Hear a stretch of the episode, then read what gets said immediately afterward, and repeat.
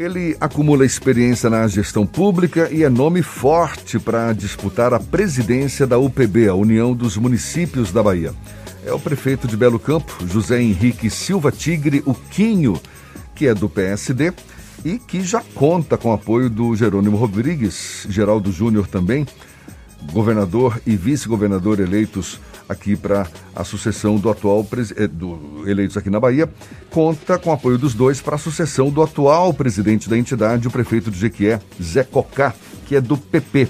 Quinho hoje, inclusive, é o vice-presidente da UPB e já destacou em declarações à imprensa que o importante é conhecer as necessidades dos municípios. O prefeito de Belo Campo, Quinho, nosso convidado aqui no Issa Bahia, um prazer tê-lo aqui conosco. Bom dia, tudo bom, prefeito? Dia, tudo bom? Tudo bom sim. Gostaria de cumprimentar todos os ouvintes. É um prazer sempre falar a vocês, vocês que têm uma audiência grande é, na Bahia, né, na região metropolitana, em Salvador, enfim. Cumprimentar Jefferson, Ernesto, Paulinho e dizer que alegria imensa estar aqui podendo falar para vocês do municipalismo baiano. Cumprimentar também Levi, que é um querido, já tive o prazer de ser entrevistado por ele. E estou à disposição aqui para responder as perguntas. Ter o apoio do governador eleito Jerônimo Rodrigues certamente é um, é um apoio importante, é uma vantagem, talvez até, nessa disputa. Agora, tem resistências pela frente, não é? Inclusive, o atual presidente da UPB, que é o Zé Cocá, do PP, já disse que não pretende a reeleição, mas é uma vaga disputada também pelo PP. Sim, sim. É, na verdade, o apoio é, dessas lideranças são importantes, mas eu acredito que eles não vão é, envolver diretamente, haja vista que diversos pré-candidatos, digamos assim, são aliados também. Né? Eu tenho o apoio explícito do senador Otto Alencar, de Geraldo Júnior, e entendo que o, o governador eleito Jerônimo Rodrigues vá se isentar nessa questão é, até porque a instituição detém uma certa independência, né? São é, os votantes são prefeitos, mas acredito que nós vamos enfrentar é, algumas dificuldades, é natural. Nós estamos avaliando a possibilidade de compor uma chapa, é, é articular uma chapa que ela seja única. Né? Nós temos uma reunião hoje com alguns pré-candidatos. É, se ouve muito falar de interesse de fulano, de ciclano, mas não foi ainda materializado. Então nós estamos aguardando é, essa reunião hoje para viabilizar a nossa candidatura, que já está posta e, naturalmente, com grandes apoios. Espero que nós tenhamos aí condição de sair vitoriosos, mas vamos, vamos articular para tentar manter a unidade e fazer uma chapa única. Por que os prefeitos devem apostar no seu nome para a presidência da UPB? Ao longo desses seis anos de gestão, é, nós tivemos ao lado do municipalismo baiano. Eu fui diretor na gestão de Eures Ribeiro duas, dois, dois biênios, né? E agora na condição de vice-presidente. Já fui ele, é, prefeito é, eleito presidente, eleito e reeleito no consórcio interfederativo da de Vitória da Conquista Tapetinga, com 100% dos votos. Né? Temos uma gestão aprovada por 97% da população de Belo Campo. Então, fizemos por merecer. É, sou municipalista nato. Tem diversas bandeiras que já defendemos em Brasília, aqui, né, como aumento do FPM, sessão onerosa, a, a briga pelos royalties, enfim.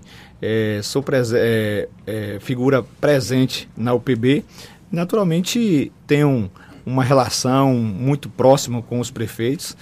Tenho aí, estou filiado ao PSD, que é o partido que detém o maior número de prefeitos da Bahia. Nós temos 110 prefeituras. Então, nada mais justo. E, além disso, o que é importante, nós fizemos é, uma parceria forte com o governador Rui Costa e com o governador eleito eh, Jerônimo Rodrigues.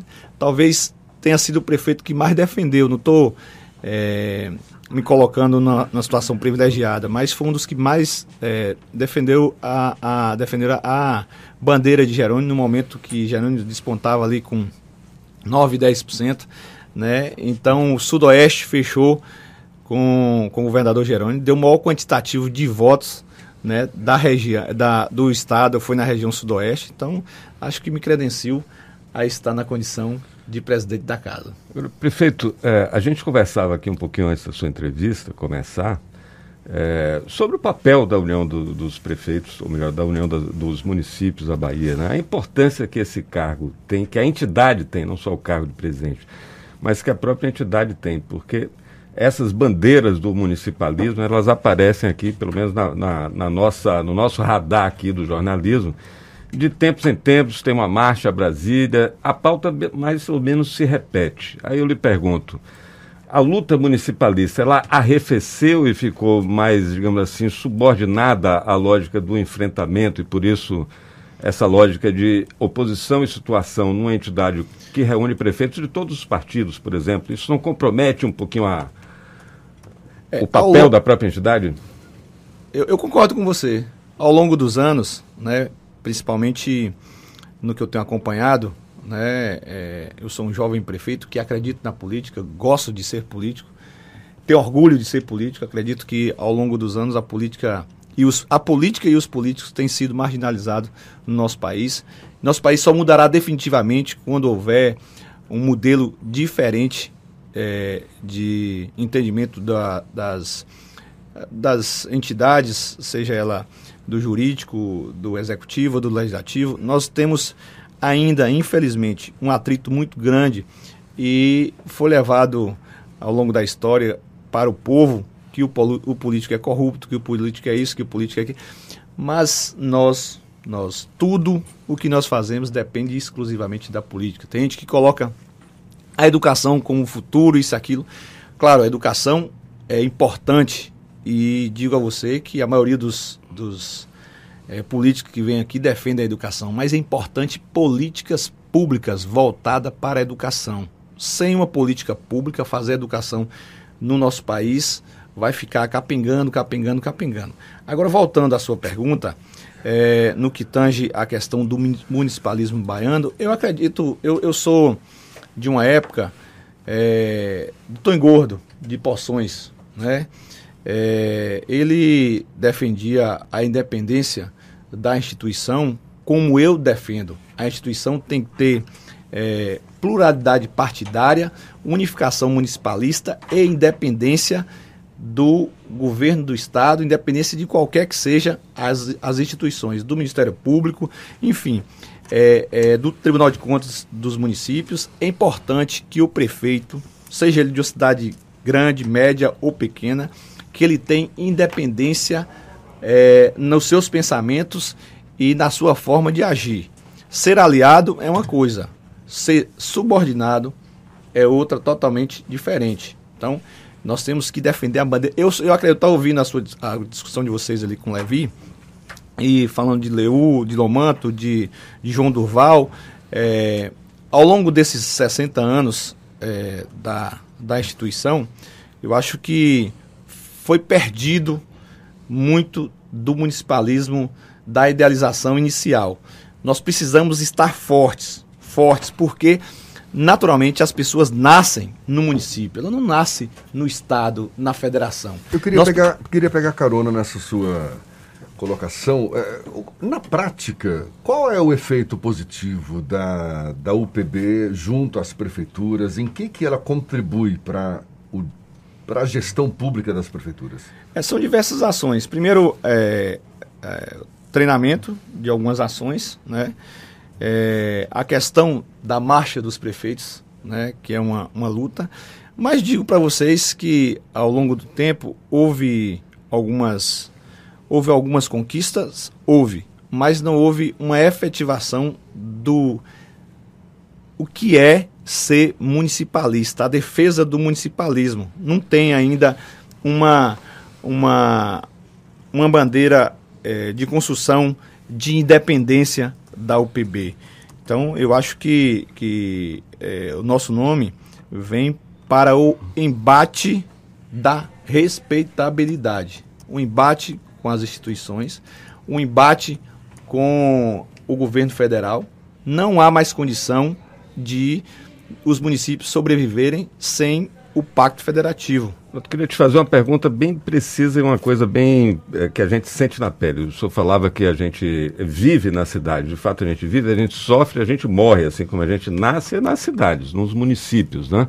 E a gente viu isso agora, estou falando nisso por conta da experiência que todos nós vivemos na pandemia e os prefeitos passaram por uma, uma situação de muito aperto nesse período da, da, da pandemia. E Levê falava do exemplo das UPAs, que o governo construía e aí a manutenção, custeio, né, ficava com, na mão das prefeituras. Mas o caso do. Teve prefeito recusando UPA, inclusive, a gente sabe da importância das UPAs. E o senhor teve um, um, papel muito decisivo na implantação da policlínica, lá da, da sua região, do consórcio que o senhor já presidiu, é, sediada lá em, em, Vitória da Conquista. A policlínica tem um modelo de financiamento diferente, né, porque o governo investe, mas depois o custeio é rateado, uma, 40%, acho que o governo 60. do Estado, é, e 60% é dividido entre as prefeituras. Esse tipo de solução é meio que um paliativo. O problema estrutural da divisão do, do bolo das receitas persiste. Agora, os prefeitos elegem os deputados. E como é que a gente nunca muda essa divisão do bolo, prefeito? Olha, é, você tocou em um ponto importante. Eu quero aproveitar. Eu fui é, é, presidente do consórcio por dois mandatos e quero mandar um abraço para o nosso presidente aqui, eleito recentemente, o ex doutor Lei, prefeito de Encruzilhada. Né? Na Policlínica, quando nós deixamos a, a presidência, é a Policlínica com o maior cardápio do Estado. Nós oferecemos o, o maior quantitativo de serviço do Estado.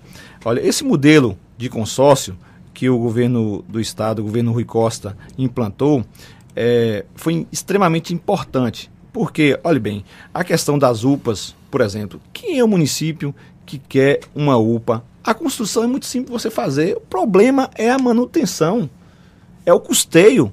Para vocês terem ideia, meu município tem 20 mil habitantes, eu tenho um prejuízo, eu tenho um déficit de 320 mil reais na saúde por mês.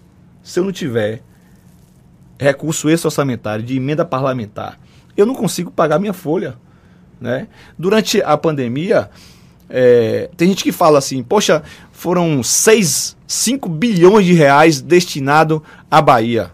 Ora, para a, a, e infelizmente, eu quero aqui fazer uma crítica ao vivo vocês, infelizmente é, ainda a imprensa, alguns meios de comunicação é, age de forma leviana, levando a informação deturpada para aqueles que naturalmente ouvem ou leem seja ela falada ou escrita, porque quando fala 6 bilhões de reais, caracteriza um mundo de dinheiro. Mas um leito de UTI custa em torno de 6 mil reais dia. Né? Se nós colocarmos aí durante a pandemia, teve aproximadamente mil leitos de UTI aqui no estado, né? é um recurso fora do normal para, para um dia.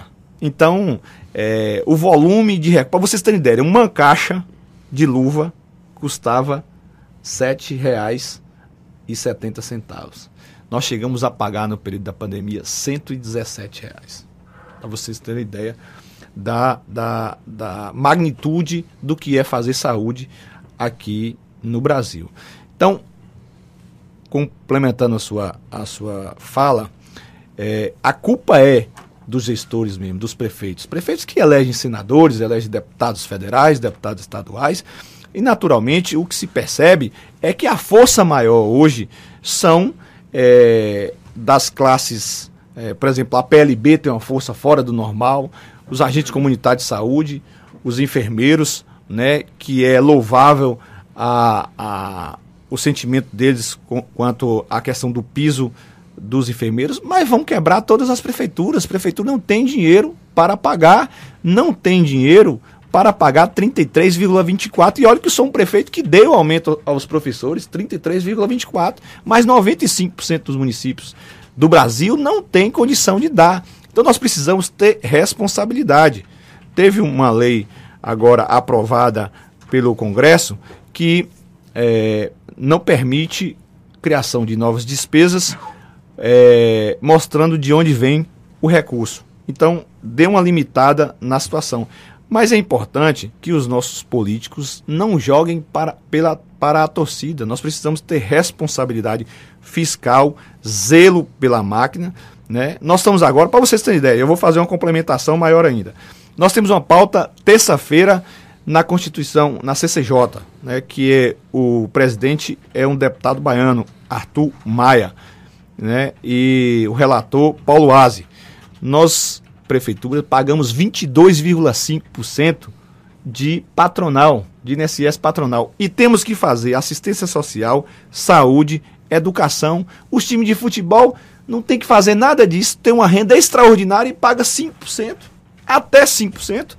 Então, nós precisamos de um modelo novo, senão as prefeituras não terão capacidade de investimento, principalmente as prefeituras pequenas. Eu acredito muito que eu verei, até o final do, do meu mandato, falta dois anos ainda, um modelo diferenciado de pacto federativo. As prefeituras, volto a relatar, o, o cidadão mora no município, ele não mora no estado, que é intermediador entre a União. A União fica com 68% do bolo, aproximadamente 68% do bolo da arrecadação. Opa, isso não tem condição, nós temos que mudar e que... ainda tem orçamento secreto agora. Não né? é, não é. Para completar um. É? Então, assim, só para fazer uma complementação da fala, é, eu não sei se vocês lembram muito bem, na gestão do presidente atual, era mais Brasil, menos Brasília. Não houve. Houve uma centralização em Brasília. Tudo pelo contrário. Ministério nenhum atendia o prefeito. Era tudo no orçamento secreto. Prefeito Quinho, prefeito de Belo Campo, Vai ter que voltar, Henrique Silva tem, Tigre, tem também conhecido como Quinho do PSD. Muito obrigado pela sua disponibilidade, pela atenção dada aos nossos ouvintes. Bom dia e até uma próxima. Eu que agradeço. Eu estava começando a, a, a, estar mais tá à vontade. Começando a se espalhar. É, né, você vocês aqui, depois. mas é um prazer falar a vocês. É, quero agradecer é, o Jornal à Tarde, vocês é, definitivamente têm uma audiência muito grande vocês não imaginam o quanto vocês cresceram no interior, pela credibilidade né, ao longo de, de anos aí e agora principalmente é, nessa cobertura é, da, da eleição é, estadual, vocês têm uma credibilidade muito grande. Eu estava brincando com o Luciano que se colocar, olha que eu tenho aprovação grande no meu município, se colocar o prefeito que encontra o jornal à tarde lá em Belo Campo, terá dificuldade de oh, se eleger, viu? Tá Mas um abraço a você, Jefferson, um abraço Ernesto e Paulinho, todos, a Levi, muito obrigado pela atenção de vocês, estou à disposição sempre, viu? Igualmente, obrigado, Kim, um abraço também. Agora, 8h52 na Tarde FM.